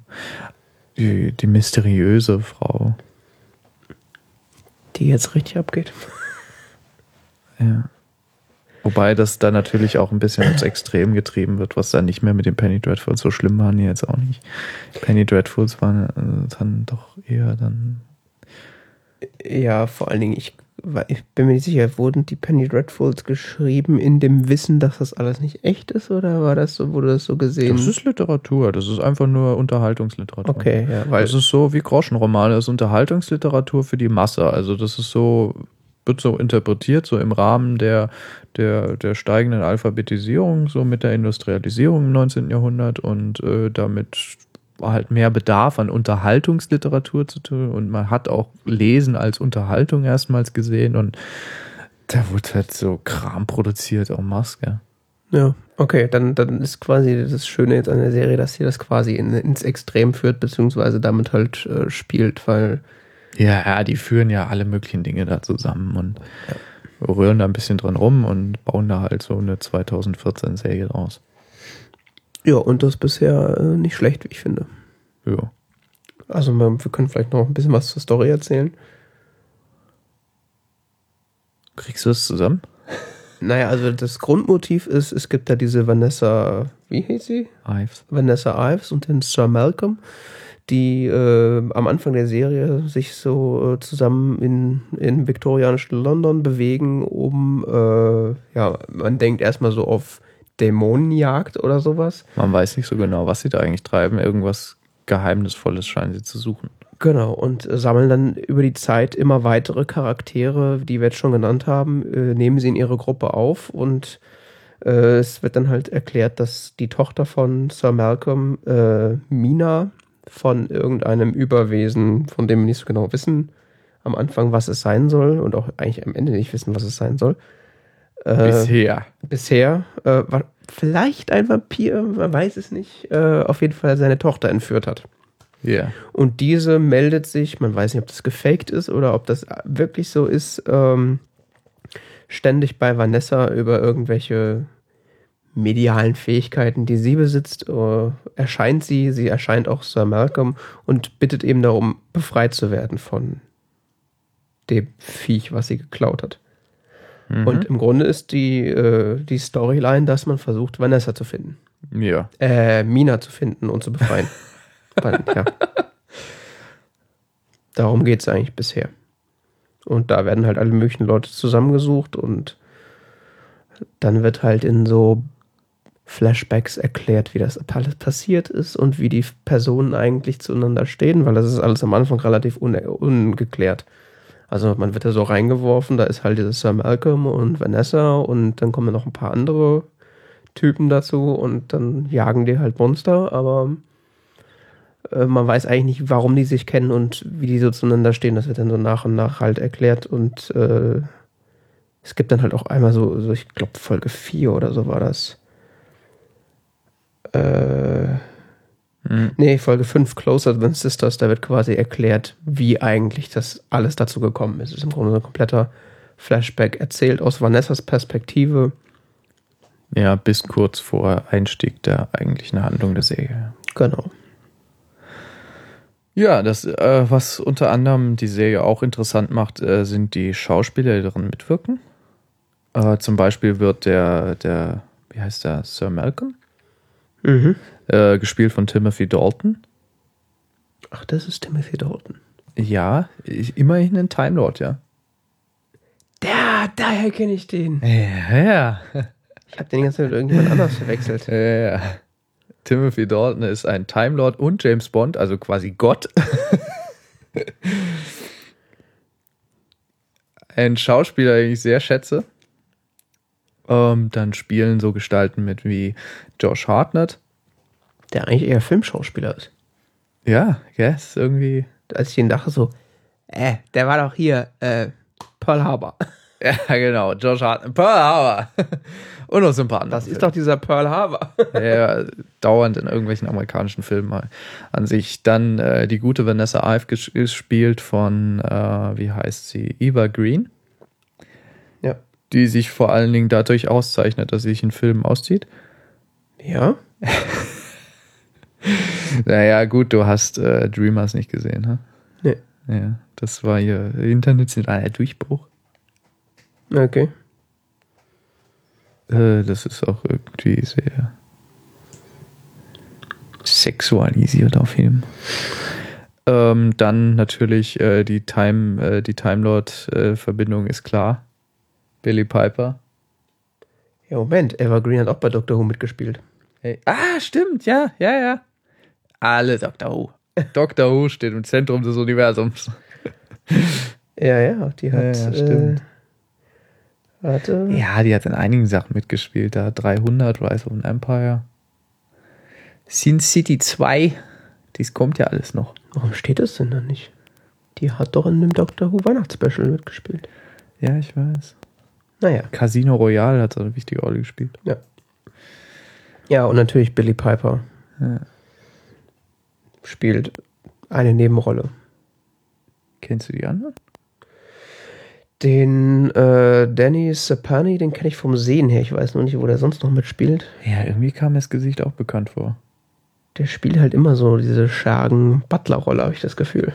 Der spielt den, den Butler von Sir Malcolm, ja der ein großer Kolonialreisender ist, äh, der anscheinend seine Butler von, aus, aus, aus dem Kongo mitbringt. Ja, so ungefähr. Zumindest kommt das so rüber. Ähm. Nee, ansonsten kenne ich da keinen von. Ja, ich meinte jetzt von Hauptcast. Ja, ja. Auf jeden Fall schon irgendwie äh, eigentlich für eine Serie, für so eine Serie schon äh, fahren die da schon ganz schön Nummern auf. Die eigentlich jetzt nicht so für Serien bekannt sind. Das ist ein bisschen eigenartig. Ah, der spielt bei Misfits mit. Aha. Das ist der Probation Worker, der erste Probation Worker, der gleich umgebracht. Deswegen. Dann gibt es vielleicht noch, was mir jetzt gerade, was ich in meinen Notizen gesehen habe. Äh, der Serienmacher zum Beispiel war auch verantwortlich für mindestens äh, das Drehbuch von The Aviator Mhm. oder Last Samurai. Mhm. Oder, und jetzt kommt die Verbindung zu Penny Dreadful, Sweeney Todd. Ah, okay. Ja. Und äh, dann ist äh, Produzent ist äh, Sam Mendes. Den Namen könnte man sogar kennen. Der hat nämlich American Beauty gemacht. Okay. Und Jarhead und noch so ein paar andere Sachen. Also, das sind irgendwie große Nummern, die dahinter stehen. Das ist, Ja, die Serie macht auch den Eindruck, als ob da echt viel Geld reingesteckt wurde. Also so der Production Value ist schon so. ja. Also ich, gut, ich meine, mit, mit Technik und, und Computertechnik kannst du halt mittlerweile so viel machen, relativ günstig, dass ich das nicht genau sagen kann. Aber ich sag mal so, dass da gab es jetzt bisher keine riesigen Kulissen oder so, aber so von der Machart ist das alles echt hochwertig. Ja, die, die sind schon, das ist schon engagiert. Ja, und vor allen Dingen hast du ja in jeder Folge quasi irgendwelche Monster, Dämonen, Vampire, die auftauchen, die halt auch teilweise unnatürlich aussehen und demnach wahrscheinlich viel CGI äh, gefressen haben. äh, also da ist schon Mhm. einiges investiert, würde ich sagen. Ist schon eine ganz illustre Truppe. Ja, was man eigentlich noch dazu sagen sollte, für Leute, die das jetzt unter Umständen interessieren könnte, es ist relativ gorig. Blutig meinst du? auch Organik. also wenn man mal so äh, wenn man Probleme damit hat, den Aufbau des menschlichen Körpers mal komplett zu sehen, Von innen? das könnte ein Dealbreaker sein. ja. Gut, ich dachte auch nicht, dass ich mir sowas angucken kann, aber Game of Thrones hat die letzte Staffel relativ gut abgehärtet. Ja, am Anfang dachte ich auch erst so, oh, viktorianisches Game of Thrones. Ja. Vor allen Dingen, ich habe den Trailer gesehen, da kriegst du ja ein bisschen Angst, gell? Also, Der Trailer ist echt richtig schockhaft. Und aber die, sagen wir so, die der Serie Trailer ist ein bisschen arg dicht, so erzähltechnisch. ist quasi alle Schockermomente der ganzen Staffel in, in einen 30-Sekunden-Trailer. Äh, allerdings, die ist schon extrem spannend an manchen Stellen. Also es ist so, Ja, ja, also du weißt halt immer so, okay, jetzt sind sie da und da kommen jetzt gleich Viecher und das könnte interessant werden. Also das ist nichts fürs zarte Gemüt. Nicht mit Kindern gucken, bitte. also steht, ich glaube, die ist ab 18 die Serie und das ist, Ja. glaube ich, auch gut so. ja, ja. Aber sehr stimmungsvoll und könnte einer, könnte, könnte gut werden. Also bisher war es so echt interessant. Ist auch leider schon fast zu Ende, habe ich festgestellt. Ja, es sind noch zwei Folgen. Also die erste Staffel hat nur acht Folgen. Dann werden wir mal sehen, ob es weitergeht. Das weiß ich jetzt auch nicht. wir, ja. Könnte aber echt cool werden. Ja. Ja, ja, ja. Ähm, okay. Dann wolltest du. Ja, ich wollte. Bitte? Äh, und zwar habe ich, äh, wie ja vielleicht einige wissen, bin ich äh, Besitzer einer Wii U. Und da gibt es jetzt Spiele für. Ach, gibt's sie jetzt, ja? Ja, ja. Ähm, und zwar gibt es jetzt seit einem knappen Monat Mario Kart 8. Was ich auch gleich äh, quasi schon fast schon lange vorbestellt. ist dann Tag 1 war es quasi da. Und wer Mario Kart kennt, der weiß, äh, der kennt auch das Mario Kart. Also es ist so äh, klassisches Nintendo LSD. Bunt, aufregend, spannend, schnell. Es macht viel Bing Bing. Viel Bing Bing. Und es ist echt abgefahren. Äh, also das, das quasi das neue Feature in, in Mario Kart 8 ist ja äh, sind so Anti-Gravity-Streckenteile, Mhm. wo du dann über so ein so ein irgendwas fährst, dass deine Reifen sich zur Seite drehen und dann so Anti-Gravity-Gedings machen, dass du quasi an der Decke langfahren kannst. Mhm. Das heißt, du hast dann so riesige Welten, wo du plötzlich dann so die Decke hochfährst. Mhm. Äh, was ziemlich crazy ist, weil du sitzt irgendwann so da, so, Verdrehst den Kopf. ja. Mhm. Also die Kamera dreht schon mit, aber du merkst halt, du musst dann so, um die räumliche, äh, um das räumlich einordnen zu können, musst du teilweise echt so, äh. Mhm. Äh, und da hatte ich ehrlich gesagt ein bisschen Angst vor, dass das äh, irgendwie das Spiel schlecht machen könnte, aber das haben sie echt gut umgesetzt. Okay. Also es, es ist quasi, also wer Mario Kart für die Wii gespielt hat, das ist quasi Mario Kart Wii auf Steroids. Ich bin noch auf der Gamecube-Variante. Ja, die war ja einfach nur schwer. Findest du? Ja, die fand ich schon schwer. Echt? Wobei, die habe ich auch nur fünf Minuten gespielt. Die war doch nicht schwer. Es gab halt, War mal herausfordernd. ich habe, ja, Aber auch nicht so wirklich. Die Super Nintendo-Variante sind die letzten Level viel schwieriger. das stimmt. Ähm, was mir aber aufgefallen ist, ist, dass, ähm, also die, die, so ab dem Gamecube gesehen, gab es mal eine Nintendo DS-Variante von Mario Kart, dann gab es eine, die Wii äh, die Wii-Variante, dann gab es die Nintendo 3DS-Variante Mario Kart 7 und Mario Kart 8 für die Wii U. Und ich habe festgestellt, dass die Steuer oder die Steuerung oder die Fahrweise sich äh, von, äh, von der Wii-Variante auf Mario Kart 7 und 8 verändert hat. Mhm. Äh, und zwar gibt es jetzt da so du kannst jetzt so, also driften konntest du ja schon immer. Ja. Und jetzt ist das so, du, du lädst quasi, äh, wenn du driftest, äh, lädst du so, so einen Booster auf, Mhm. der dich dann aus der Kur Kurve, wenn du aufhörst zu driften, dann so, als So hättest du wie quasi so, so einen Pilz gefressen. Bei Burnout ist es so. Weiß ich nicht.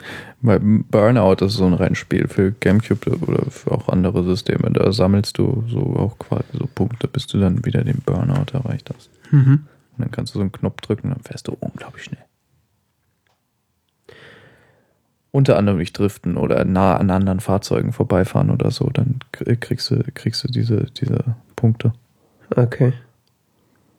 Naja, auf jeden Fall ist das halt eine relativ interessante Mechanik, die das Spiel halt.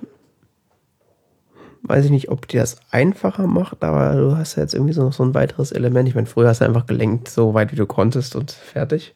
Hast du Mhm. meistens irgendwie geschafft und jetzt kannst du halt, wenn du besonders langgezogene Kurven hast, kannst du halt diesen so driften, um halt dann so einen Booster aufzuladen, um halt schneller aus der Kurve raus. Ja, bei Burnout ist es halt auch so, dass das eben, das, das, das du wirst quasi aufgefordert zum sehr riskanten Fahren. Ja. Nicht zum irgendwie fahren, sondern zum riskanten Fahren. Das Problem ist, wenn du das Spiel mal halbwegs kannst, dann gewinnst du eigentlich immer. Äh, ja, wenn du bei ähm, Mario Kart allerdings äh, in Kurven den Drift einsetzt, wo die, wo die Kurve gar nicht lang genug ist, dann verlierst du eher an Geschwindigkeit. Also da muss man schon darauf achten, das richtig einzusetzen. Was Mario Kart 8 auch hat, ist ein Online-Modus. Der funktioniert. Ach ja. Das ist mir von Nintendo nicht unbedingt gewohnt.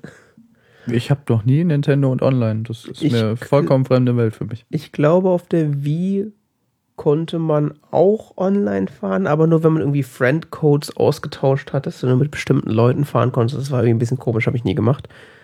Äh, und auf der Wii U ist es jetzt so, du sagst halt einfach, ja, ich würde gerne worldwide oder ich würde gerne in Europa gegen jemanden fahren. Ach und ja. dann gehst du da in so einen Raum rein und dann sagst du, ich will jetzt ein Rennen fahren. Dann kommen da so 10, 11 andere Leute dazu und dann wird gefahren. Cool. Und das hat 10, 11. Ja, die, die Fahreranzahl hat sich erhöht. Es sind jetzt nicht mehr acht Rennfahrer pro Rennen, sondern zwölf. Das ist aber ganz schön viel. Mhm. Also die Strecken wahrscheinlich auch breiter. Ja, ja. Es kann sein, dass die breiter sind, aber habe ich jetzt nicht so. Aber es ist, hat, ich merke da keine spielerische Veränderung dadurch. Also es ist einfach nur. Es gibt halt mehr Spieler, Also mehr Charaktere zur Auswahl, je nachdem, demnach gibt es dann halt auch mehr Fahrer, die gleichzeitig fahren. Hm. Ähm, ja, das mit dem Online-Modus, ich habe es jetzt nicht lange ausprobiert. Ich habe es halt äh, am ersten oder zweiten Tag habe ich mich halt mal da hingesetzt. Kannst auch zu zweit online spielen. Das heißt, ich habe mit meinem Bruder dann quasi gegen andere oder mit anderen online gespielt. Und das lief tadellos. Gehst du da rein, sagst spielen, zack, bumm, geht's los. Ich habe nur zwei Mario Kart, nur das für Super Nintendo und das für die GameCube. Und das, die kenne ich beide in- und auswendig. Ja. Was ganz interessant ist, es werden äh, sowohl in Mario Kart 7 für den Nintendo 3DS als auch in Mario Kart 8 gibt's äh, Rennen, die ähm,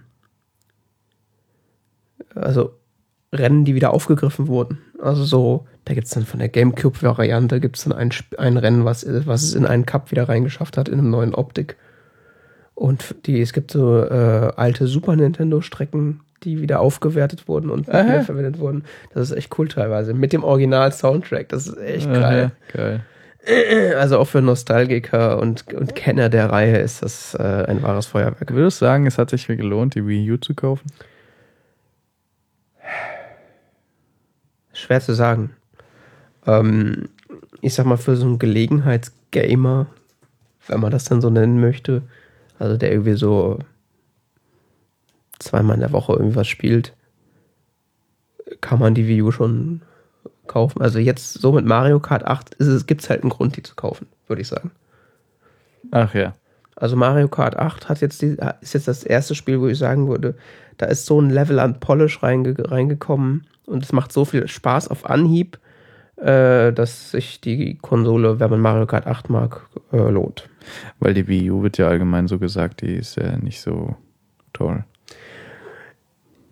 Ja, Aber die wird auch, wird ja auch verglichen mit, mit der äh, Xbox und der, der jeweils aktuellen PlayStation-Variante. ja, was halt immer wieder gemacht wird, ist, dass halt Nintendo-Konsolen irgendwie so auf der reinen äh, Spec- Spec-Ebene verglichen werden, was halt immer zum Nachteil von Nintendo aus, äh, rauskommt, weil Nintendo-Konsolen sind halt jetzt mal abgesehen vom Super Nintendo äh, ihrer Zeit meistens eher hinten dran Ja. und erf- überzeugen normalerweise eher durch entweder Spielkonzepte, Steuerungen, wie jetzt bei der Wii, oder halt durch die Nintendo-Spiele selber. ja. Das Hauptproblem von Nintendo ist eigentlich, dass sie, dass sie das Ding Wii U genannt haben. Also da, da, da rafft halt keiner, dass das eine neue Konsole ist. Es gibt halt echt viele Leute, die haben eine Wii. Und warum soll ich jetzt eine Wii U kaufen? Das ist doch das Gleiche. Mhm. Tja, Keine Ahnung. Mario Kart 8 ist auf jeden Fall cool. ich kaufe mir frühestens eine Wii U, wenn die nächste Konsole raus ist. Okay.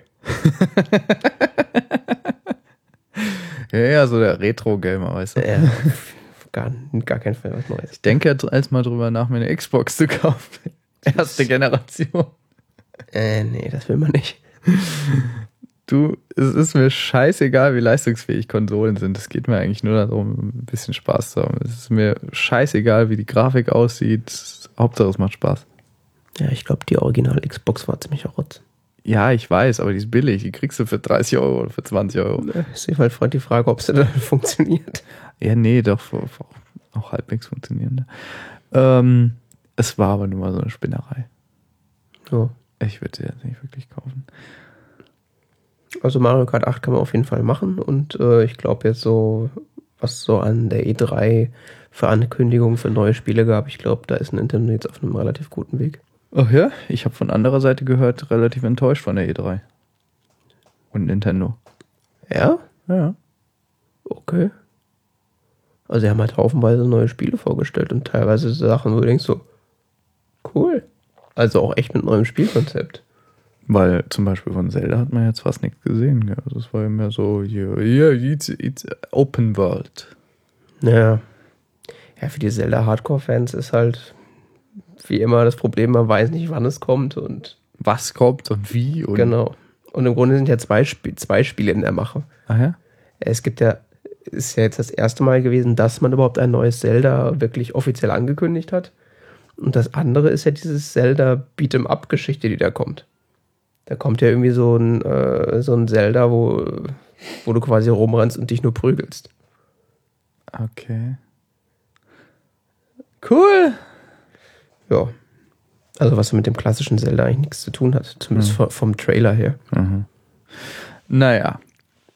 Das werde ich sowieso dann frühestens in ein paar Jahren erfahren. Äh, wie hieß dieses für die Wii? Was? Da gab es doch so ein Zelda für die Wii. Twi äh, äh, äh, äh, Awkward Sword. Skyward Sword. Awkward Sword. Skyward Sword. Das müsste ich mir mal besorgen. Awkward Skyward. Sword. Oh, das war ein Spaß. Da, Legend of Zelda Awkward Sword. Das heißt Skyward Sword. Andere Menschen sich auch, scheinen sich auch einig zu sein. Äh, wann ist denn das rausgekommen? Ist auch schon wieder alt, ha? 2011. Ja. Ach, das braucht die Wii Motion Plus. Äh, Ja klar, das hat ja jetzt die richtige Schwertsteuerung. ja, so, so, ein- so ein Schnickschnackermann. Aber aktuelle Controller haben das sowieso schon drin. Ja, ja. Der brauchen wir erstmal wieder einen aktuellen Controller. Schnickschnack. Ja, Ich weiß gar nicht, warum ich eine Wii habe. Ich benutze sie gar nicht. das weiß ich auch nicht. Doch, Wii Sports. Also ein bisschen bescheuert. Naja. Kommen wir zum, kommen wir zum letzten Thema. Oh, schon? Es sei denn, du möchtest dir spontan noch was ausdenken. Nee, nee. Ähm, ich habe ein Buch gelesen. Schon wieder. Okay, ich habe der Zwischenzeit, ich habe mehrere Bücher gelesen, aber das ist ein Buch, was ich hier, hier denke für den Podcast passt. Ähm, das heißt Der Turing-Test und wurde geschrieben von Chris Beckett. Ähm, 2009 veröffentlicht, wenn ich es richtig gesehen habe. Mhm. ist eine Kurzgeschichtensammlung und eine Science-Fiction-Kurzgeschichtensammlung. Ich weiß nicht genau, wie ich da drauf gekommen bin. Ich hab's irgendwo gelesen, dass das toll sein soll und irgendwie dann spontan bei Amazon als Kindle-E-Book gekauft. Gekauft? Was ist denn jetzt los? Ja, ich habe mal die ganzen drei Euro investiert für das Buch. Okay. Dessen Bücher sind nicht so teuer. er ist jetzt auch nicht so die große Nummer. Mhm. Aber ähm, irgendwie war mir das Buch aufgefallen, weil halt gesagt wurde, es hat einen Science, es hat einen äh, keinen Science Fiction Award bekommen, sondern es hat einen, einen, einen in England relativ wichtigen ähm, Award bekommen, den Edgehill Short Fiction Preis 2009. Ähm, also von, von so einer Universität vergeben, wo eben die Juroren sagten, äh, sie wussten gar nicht, dass sie Science Fiction mögen, bis zu diesem Buch. Ah, okay. Der Autor ist äh, studierter Psychologe, hat dann als Sozialarbeiter gearbeitet und äh, unterrichtet oder lehrt an, einer, an einem College heutzutage ähm, soziale Arbeit und schreibt währenddessen äh, Science-Fiction-Geschichten und Romane. Mhm. Romane sind so bekannt von ihm Dark Eden oder äh, die Messias-Maschine heißt es, glaube ich, auf Deutsch. Mhm. Das heißt auf Englisch heißt Holy Machine. Okay. Aber äh, diese Science-Fiction äh, Short-Story-Sammlung, die ist eben bekannt geworden. Oder die hat so ein bisschen, bisschen reingehauen. Bisschen. So richtig Wellen geschlagen hat die auch nicht. Ich fand sehr faszinierend, dieses Buch. Also der, der beschäftigt sich mit, mit grundlegenden Fragen, äh, was, was, was ist menschlich und äh, was ist Realität und so weiter. Irgendwer hat es auch beschrieben als der, der britische Philip K. Dick. Mhm. Aber ganz so düster ist seine Welt nicht. Ähm, Also weniger dystopisch, meinst du jetzt, oder? ja, es, das, das Faszinierende ist, es stehen die Figuren der Geschichten stehen vollkommen im Mittelpunkt und im Zentrum. Mhm. die Welt, in der sie leben, sind häufig vollkommen äh, Science-Fiction-Gesellschaften, aber äh, das ist mehr so, was am Rande stattfindet. Mhm. Es steht nicht irgendwie der, der große Überwachungsstaat im Zentrum oder der, die, die, die tollen technologischen Entwicklungen oder sonst was, gell? So, so klassische Science-Fiction sondern es stehen die, die Figuren in dieser Welt, in diesen Welten und ihre und dann äh, diese, diese Figuren in diesen Welten im Zentrum und dann eben das Problem, was sie eben in der jeweiligen äh, Short Story dann haben. Also Short Story heißt ja, dass diese Figuren meistens ein kleineres Problem haben, was sich dann im Rahmen de, der Short Story dann da elaboriert wird. Mhm. Ja, eine davon zum Beispiel ist der, heißt auch äh, der Turing, der Turing-Test. Ähm, falls man das nicht weiß, der Turing-Test ist auch so. Äh, wie erklärt man das? Ein Test, äh, um zu ermitteln, ob äh, eine Maschine ein Mensch ist oder eine Maschine. Ja, genau. Also ein, ein Setting, in dem sich Menschen mit äh, unterhalten mit einer Maschine, aber sie, sie können nicht erkennen, also sie können nicht erkennen, ob es eine Maschine ist, sie sitzen nicht vom Computer oder sie chatten zum Beispiel und äh, sie, es ist halt die Frage, können sie erkennen, ob der Chatpartner ein Computer ist oder nicht. Genau. Dieser Turing-Test wurde zuletzt äh, bestanden von einem kleinen Programm, das es äh, erfolgreich schaffte, Leuten zu vermitteln, dass es irgendwie ein kleiner Junge ist. Mhm.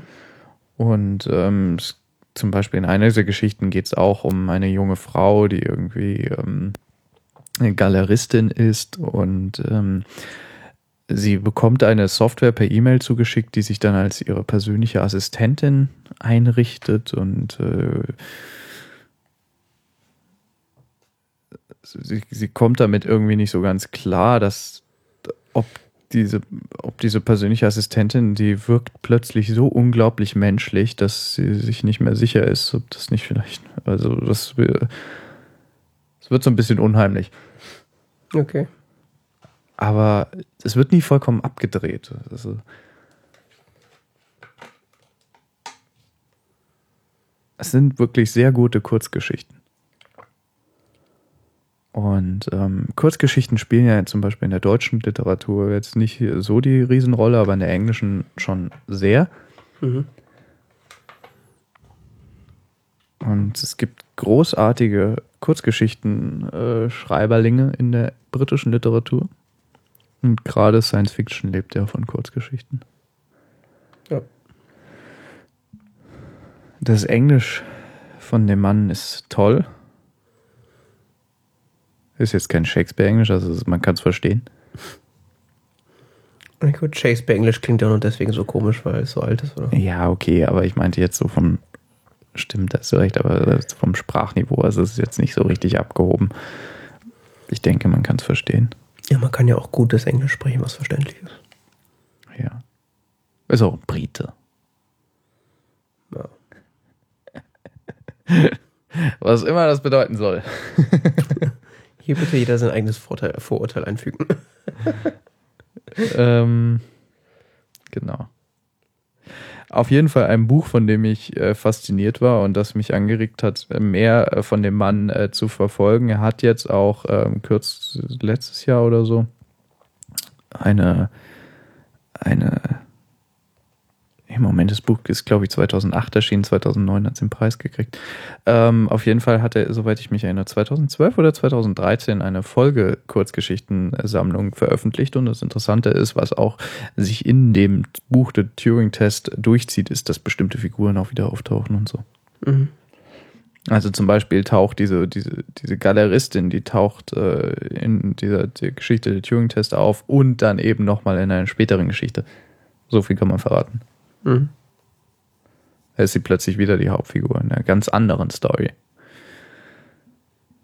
Hm. Es sind sehr viele Geschichten aus der Ich-Perspektive geschrieben. Was der Autor auch irgendwie bei sich selber beobachtet hat, dass er häufig aus Perspektive von Frauen schreibt. okay.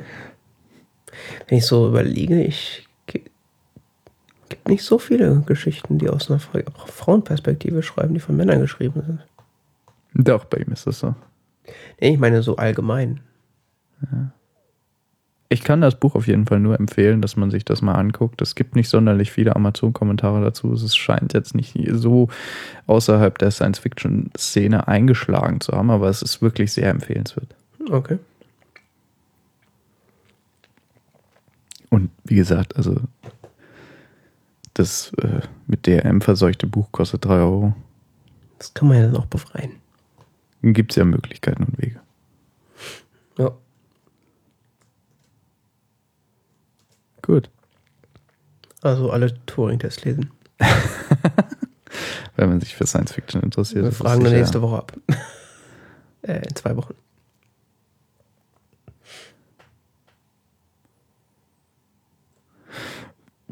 Ja, ich weiß ehrlich gesagt nicht, was ich zu dem Buch noch erzählen soll. Das- Ich fand es sehr faszinierend, ich fand es ziemlich gut. Ja, das war. Berechtigtes Urteil, oder? Ich weiß nicht, ob das berechtigt ist, aber das wird schon seine, seinen Grund haben, warum du es gut findest. Tja, Man muss ja nicht immer alles überanalysieren. ja, deshalb würde ich sagen, können wir uns auch verabschieden. Ja. Äh, ach so, ja, ich bin ja heute hier die leitende Figur. Du bist heute Moderator, ich nur dummer Gast. Du bist heute nur Sidekick. ja, ja, ich, ich mache die dummen Witze. Nächstes Mal darfst du. Werf mal ein paar ein noch. Äh, ähm, ähm, Kommt einer mit zwei linken Beinen in Schule an. was? Schlechter Witz. Mach, mach aus, bevor es zu spät ist. Tschüss. ja, das war T-Zeit Talk Radio Ausgabe 108. Jan David versagt gerade darin, spontan einen unglaublich lustigen Witz zu produzieren. Das gelingt sonst jedem. Mir Klingt nicht. sonst dauernd und immer und tja. Wenn ihr wollt, dass ich mehr schlechte Witze mache. Oder weniger. Dann drückt jetzt den Filterbutton. Ja, wir haben mit unserem Podcast gewisse Ausgaben. Und äh, so hart die Realität ist, wir würden uns freuen, wenn ihr uns bei diesen Ausgaben unterstützt, wenn euch dieser Podcast gefallen hat. Wir schätzen das auch als eure Wertschätzung ein und freuen uns sehr darüber. Dazu gibt es die Möglichkeit Flatter oder PayPal oder was auch immer, wie ihr wollt. Ähm, Message Geld. ja, das scheint ihm sehr wichtig zu sein. ähm, wir können es aber auch zur Not so finanzieren, weil es also einfach Spaß macht. Des Weiteren sind wir äh, zu finden auf diversen Social Media Kanälen, sei es Facebook, sei es Twitter, sei es app.net, jeweils unter dem Namen T-Zeit Podcasts. Genau. LinkedIn, Xing kommt sicher alles noch. Instacast. Äh, Instagram. Instagram. Ah, noch Wir kein haben gar keinen T- Instagram-Account. Ja, weil man das auf dem iPhone so schlecht wechseln kann. Kann man LinkedIn oder sowas noch? Xing? Gibt's das noch? Können wir das da als Firma registrieren? Ja, wir brauchen jetzt mehr Flatterklicks. Wir wollen jetzt Wir einen arbeiten Xing beide- Premium Account. Wir arbeiten beide bei T-Zeit Podcast. genau. Sind der Geschäftsführer. Geschäftsführer bei TZ Podcast. Nee, beim Schnuffi Buffy Consulting Kollektiv. Ja, genau. Ja, wir freuen uns des Weiteren über Feedback. Sei es auf unserer Webseite, in den Kommentaren, äh, per Twitter, Facebook, was auch immer, was euch gefällt, die Geschmacksrichtung in Social Media oder was auch immer, Kommunikationskanal eurer Wahl. iTunes-Kommentare sind gerne gesehen. Da haben wir zwar schon zwei, äh, aber das muss man, glaube ich, iTunes-Kommentare sind immer noch wichtig. Also es benutzt zwar keiner mehr iTunes dafür, aber scheint immer noch die Anlaufstelle Nummer eins zu sein. Echt? Ja, also wer uns äh, was Gutes tun möchte, aber kein Geld hat, der kann uns gerne auch einen iTunes-Kommentar hinterlassen. Ja, Warum Gute nicht? Idee. Ähm, wir beide sind, haben Webseiten. Herbstrevolver.de ist meine. Jan David ME ist Jan Davids. Überraschenderweise. Wir Warum haben hast du auch, eigentlich nicht jandavid.mb und ich drauf? wir können ja mal so ein bisschen Blocktausch machen für eine Woche oder Genau. Ich, so. du bist mal mal Gastreporter bei mir. Äh, genau. Ich schick dir mal ein Bild oder so. Genau, hier Gastbeitrag von Herbst. Warum ich Jan David ME ein scheiße bisschen bin. Cross-Promotion. weißt du? Cross-Promotion. Herbstrevolver stellt heute T-Zeit vor. Genau, auf meinem Blog. Du darfst dann bei mir auch ein Bild posten. Ja, ich mach dann, ich stelle da irgendwas anderes vor. Oder was schreiben, wie du willst. Genau. Ähm, ja, wir sind auch Social Media aktiv, Wenn ihr uns buchen wollt. semi-aktiv. buchen? Man kann uns buchen? Ja klar, man kann es buchen. Ja, sowieso. Wenn das Geld stimmt, kann man alles mit uns machen. So weit würde ich jetzt nicht unbedingt gehen. Ja, kommt das bitte. Kommt, das. Kommt aufs Geld an. Ja, genau. Man kann da über alles reden. Äh, wir sind Social Media aktiv. Ich unter dem Namen Herbstrevolver, Jan David unter dem Namen Netzwerk. Das muss ich auch nochmal ändern. Es ist so ein bisschen schwierig für äh, mündliche Kommunikation, weißt du? Äh, ja, ja. Wir sind zwar eine Schriftkultur, aber das mit dem Mündlichen, das brauchen wir immer noch. Falls einem das jetzt alles zu kompliziert war, weitere Informationen fin- und das alles, was ich gesagt habe, findet sich auf unserer eigentlichen Homepage tzeit.org. Damit verabschieden wir uns und wünschen eine schöne, unbestimmte Zeit bis zur nächsten Folge. Nicht, nicht zwei Wochen? Vielleicht, aber ich weiß ja nicht, wann das jemand hört. Vielleicht hört ihr ja jemand in der Reihe oder so. Ganz so. großen Fans oder was weiß ich. Okay. Alles klar. Tschüss. Tschüss.